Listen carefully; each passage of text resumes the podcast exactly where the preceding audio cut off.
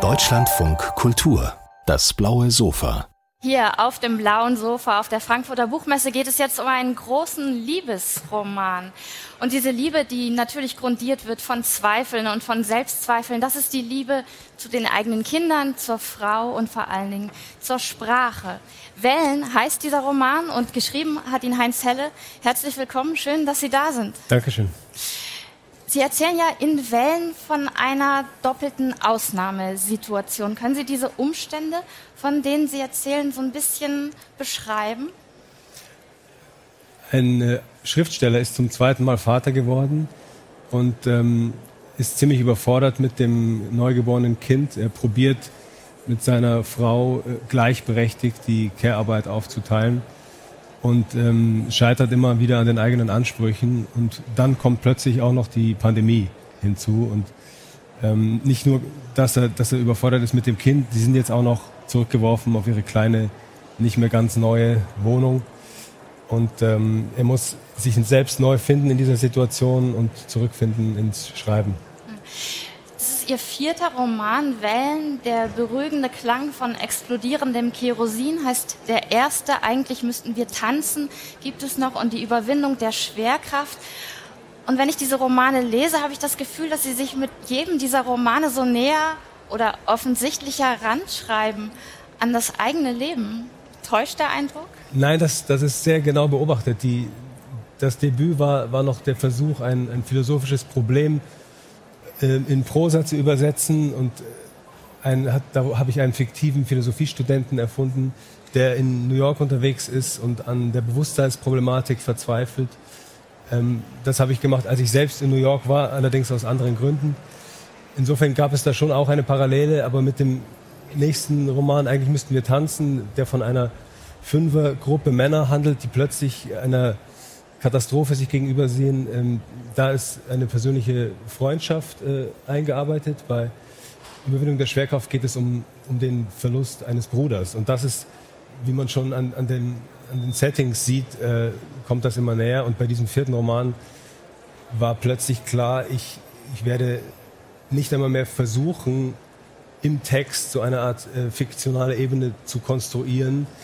Ähm, die hat sich natürlich dennoch eingestellt, aber es ist vom Setting her jetzt ganz klar ein Autor in meinem Alter mit einer ziemlich ähnlichen Familie am gleichen Ort, an dem ich auch lebe. Ja, man hat das Gefühl, dass Heinz Elle wirklich so hineinschlüpft in das eigene Leben in diesem Roman. Und damit sind Sie ja gar nicht alleine. Es gibt ein, ein Stichwort, was im Moment gerade oft fällt, nämlich Autofiktion. Annie Ernaux, die den Literaturnobelpreis bekommen hat in diesem Jahr, hat ja im Grunde Türen geöffnet für dieses Genre. Was ist der Reiz für Sie als Schriftsteller, autofiktional zu schreiben? Der Reiz ist, ist einerseits die, die Möglichkeit, ähm, die Dinge, die sowieso da sind, genauer anzuschauen und dadurch mhm. vielleicht noch etwas Neues in ihnen zu finden und eine vielleicht auch ein bisschen liebevoller dem Alltag und der eigenen Umwelt zu begegnen. Und dann ist es aber auch nicht nur ein Reiz, es ist nicht nur eine, eine Entscheidung, die, die äh, fällt, weil diese Art der Arbeit Freude macht. Es ist umgekehrt auch ein Zwang. Also ich, ich kenne viele Schreibende und ich zähle mich auch dazu, die sich das gar nicht immer so aussuchen, ob sie jetzt autofiktional schreiben oder nicht, sondern es gibt Momente im Leben und im Schreiben, die erfordern dieses Thema, die erfordern den Blick auf das eigene Leben. Und das ist dann zwar auch schmerzhaft, aber oft auch schön. Und dieses Erfordernis, dieser Zwang, hat das bei diesem Buch bei Wellen einen konkreten Anlass? Einfach diese krisenhafte Situation, einerseits Corona, andererseits das neugeborene Kind, was natürlich einen Alltag auch sehr, sehr anstrengend macht.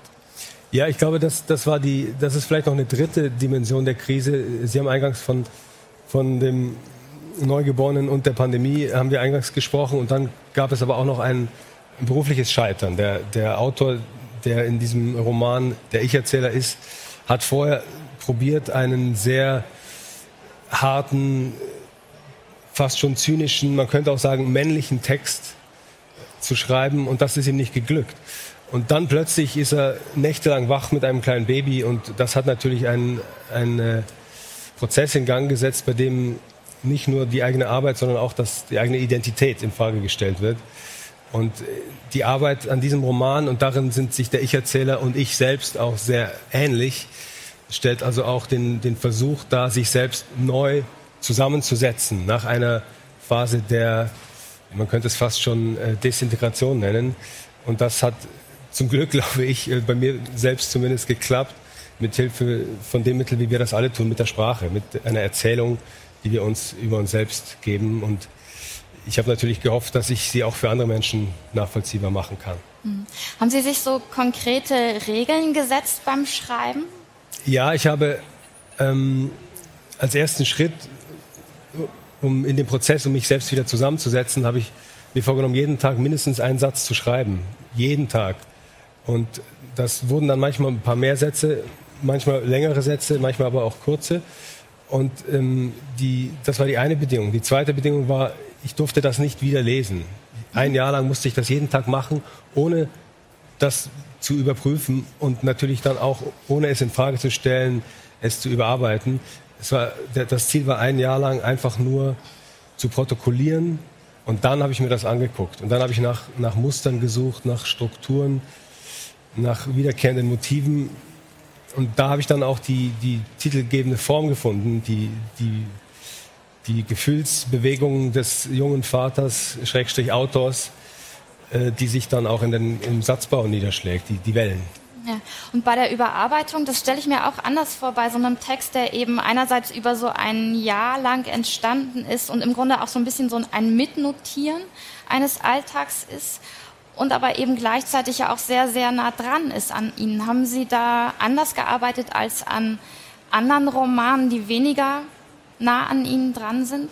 Ja, im Endergebnis. Ich habe im Prozess versucht, die gleichen Verfahren, die ich früher angewendet habe, auch hier äh, anzuwenden, indem ich äh, zunächst mal Fragmente rausgenommen habe. Ich habe probiert, das neu zu arrangieren, dann probiert, eventuelle Lücken komplett neu zu schreiben. Und dann habe ich gemerkt, dieses Material ist so wahrhaftig, möchte ich jetzt sagen, aus meiner Perspektive, dass schon eine chronologische Durchmischung kommt mir unaufrichtig vor. Deswegen musste die Chronologie so bleiben. Das Einzige, was ich geändert habe, ist, ich habe natürlich weggelassen. Und das ist für mich auch der Moment, wo es äh, zu einem fiktionalen Text wird, weil ich natürlich mit äh, jeder Entscheidung einen Satz, ein Wort, eine Seite, zehn Seiten zu streichen, ähm, wird, wird das mehr und mehr zu einem Ausschnitt. Und natürlich kann ein Buch keine eins zu eins Abbildung der Wirklichkeit sein. Was extrem interessant ist, vielleicht haben Sie gelesen, es gab im Frühjahr einen Roman, der heißt Die Vermengung. Der ist geschrieben von Julia Weber. Und Julia Weber ist äh, ihre Frau. Und die hat einen Roman geschrieben, der von einer Familie erzählt, ein Schriftsteller-Ehepaar, das gerade das zweite Kind bekommt. Ist das so ein äh, Komplementärroman, im Grunde ein gemeinsames Schreibprojekt von Ihnen und Ihrer Frau gewesen? Das ist es geworden. Mhm. Erstaunlicherweise haben wir, als wir beide schon relativ weit waren, erst gemerkt, was wir da machen und dass wir zufällig gerade das gleiche Thema aus verschiedenen Perspektiven bearbeiten. Und dann fanden wir das aber sehr gut und waren auch, waren auch dankbar darüber, auf diese Art und Weise äh, in den Austausch zu kommen. Nicht nur über die Texte, wie wir das sonst auch immer tun, sondern dann auch ganz konkret über, über unser, unseren Alltag. Und ähm, jetzt ist es tatsächlich äh, so geworden, dass, dass die beiden Bücher einander, einander ergänzen, einander stützen, einander tragen.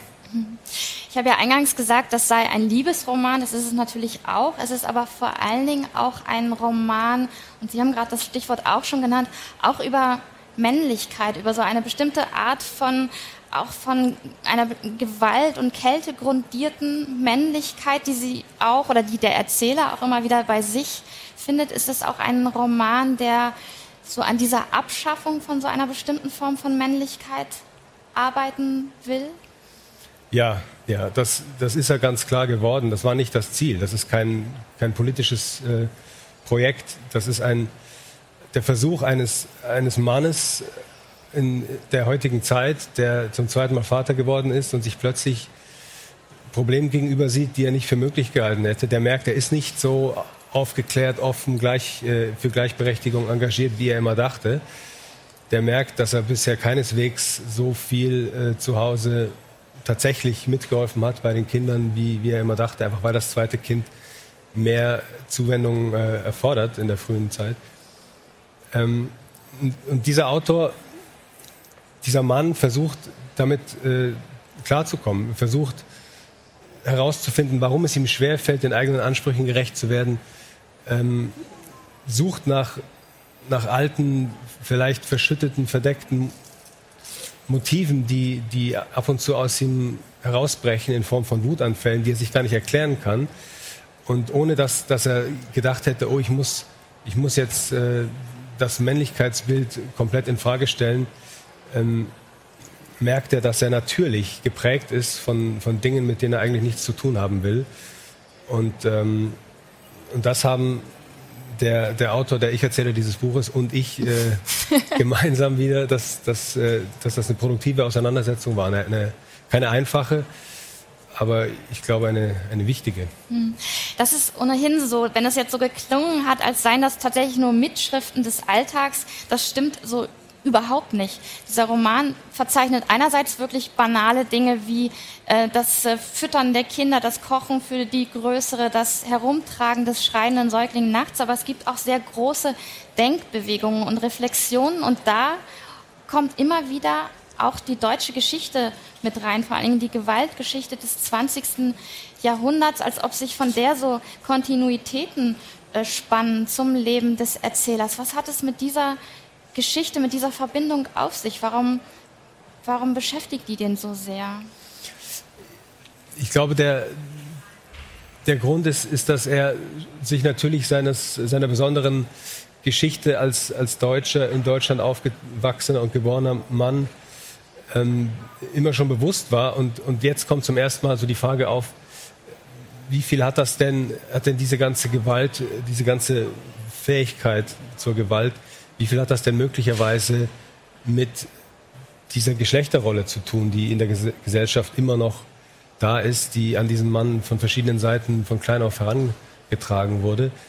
Und, und ähnlich wie, wie, die, wie die Beobachtungen des, des Kleinkinds und, und die, der Versuch, sich am Alltag festzuhalten, wie, wie ein, manchmal schon wie eine, wie eine Fluchtbewegung fungieren, kommen dann immer wieder die, die Erinnerungen an, die, an das Verbundensein mit der eigenen Geschichte über die Vorfahren, über die Großeltern, die wie fast alle Menschen in diesem Land auf eine Art und Weise mit, mit der Gewalt zu tun haben. Ähm, die holen ihn dann immer wieder ein.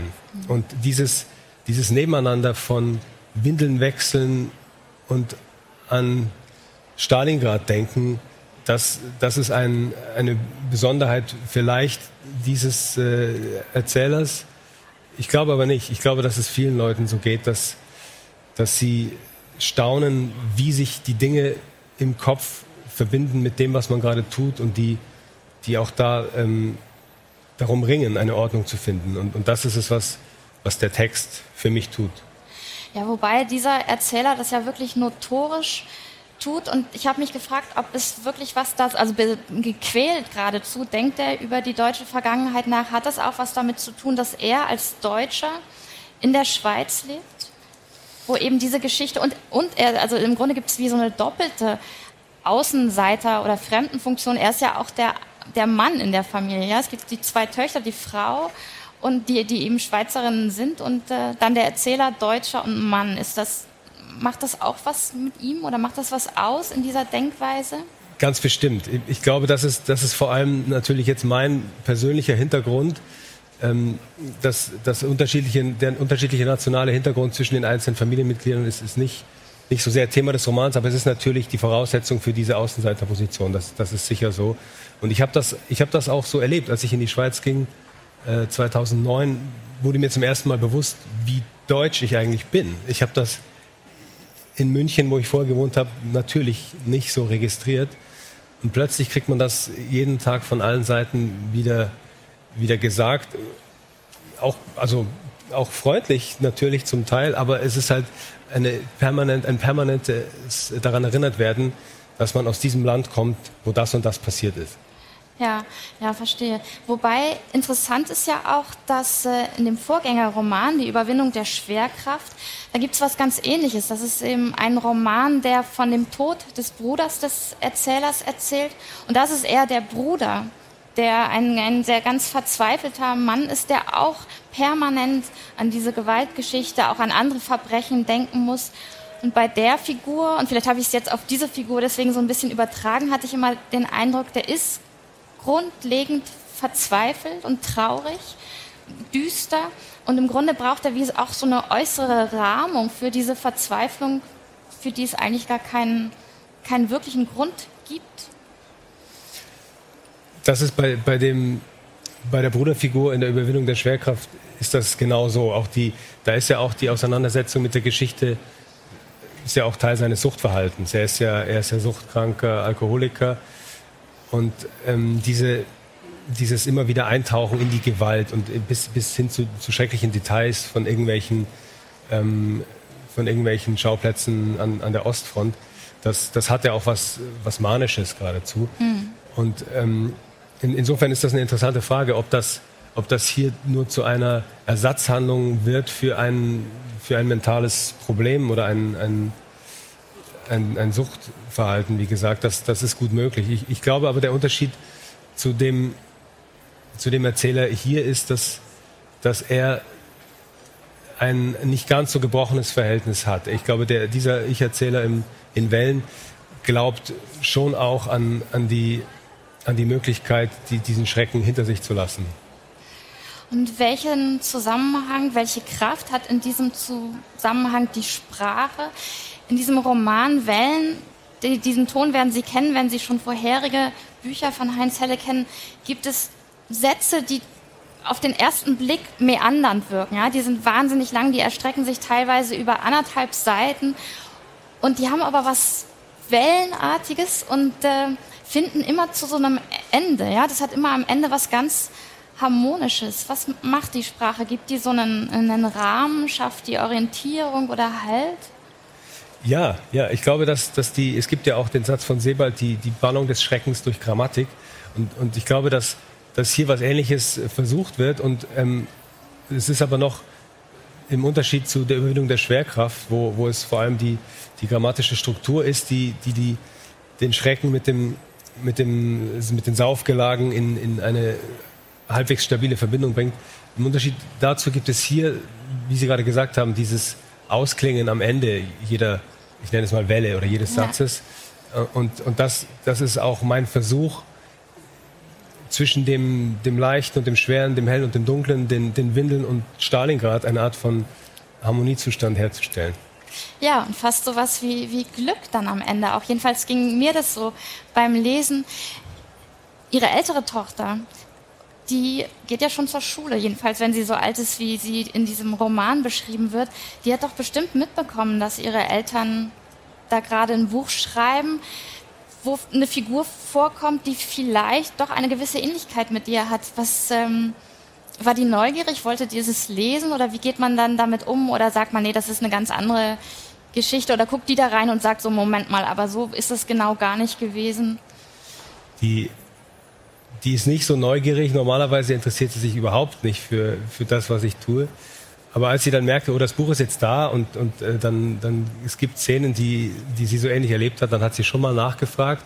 dann habe ich ihr das so erklärt, wie ich das, was ich so, den, den, was für mich den Unterschied ausmacht zwischen Fiktion und, und Realität. Und dann gab es aber eine, eine, eine lustige Szene, als ich meine erste, allererste Lesung aus diesem Buch hatte in Italien, wo ich wegen eines Aufenthaltsstipendiums war.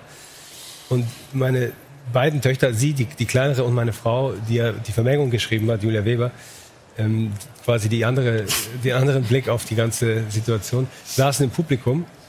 Und ich las eine Szene, in der der Erzähler einen Wutanfall hat und mit der älteren Tochter ganz fürchterlich schimpft. Und dann habe ich gesehen, wie ihr Gesicht sich immer mehr ähm, verhärtete und, und fast schon ähm, also richtig erschrocken aussah. Und dann endete die Szene aber damit, dass die Mutter in die Toilette kotzt. Und dann hat sie auf äh, ihre Mutter gezeigt und sich kaputt gelacht. Insofern, ich glaube, dass äh, wir kriegen das hin. Das glaube ich ganz sicher. Wir haben gesprochen über Heinz Helle Wellen. Ich danke Ihnen für das Gespräch, wünsche Ihnen alles Gute Dankeschön. für das Buch. Und hier auf dem blauen Sofa geht es jetzt weiter mit Barbara Finken im Gespräch mit meinem Kollegen Thorsten Janschek. Vielen Dank. Dankeschön.